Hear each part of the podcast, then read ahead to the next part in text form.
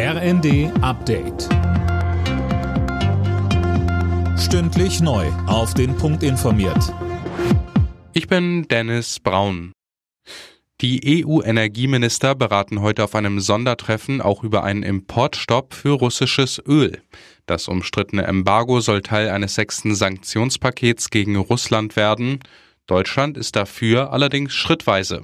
Außenministerin Baerbock sagte im ersten, wir werben ja auch innerhalb der Europäischen Union dafür, jetzt im sechsten Sanktionspaket eben den Ölausstieg als Europäer gemeinsam zu gehen. Und wir bereiten das so vor, dass wir das im Zweifel auch über die nächsten Jahre durchhalten können, weil wir können diese Sanktionen erst aufheben, wenn das internationale Recht, und zwar in jeglicher Hinsicht, wieder komplett in Kraft gesetzt ist. Und das bedeutet, die russischen Truppen müssen abgezogen sein. Etwa 100 Zivilisten sind aus dem eingekesselten Stahlwerk in Mariupol rausgeholt worden, so der ukrainische Präsident Zelensky. Die Menschen sind demnach auf dem Weg ins ukrainische Saporischja. Kanzler Scholz hat der Ukraine weitere Unterstützung zugesichert. Bei einer Kundgebung des Deutschen Gewerkschaftsbunds zum Tag der Arbeit in Düsseldorf sagte Scholz, Geld, humanitäre Hilfe und weitere Waffenlieferungen zu.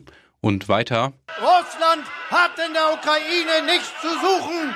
Ich fordere den russischen Präsidenten auf, lassen Sie die Waffen schweigen, ziehen Sie Ihre Truppen zurück, respektieren Sie die Souveränität und die Unabhängigkeit der Ukraine. An sieben Amazon-Standorten in Deutschland wird ab heute gestreikt, teilweise für mehrere Tage.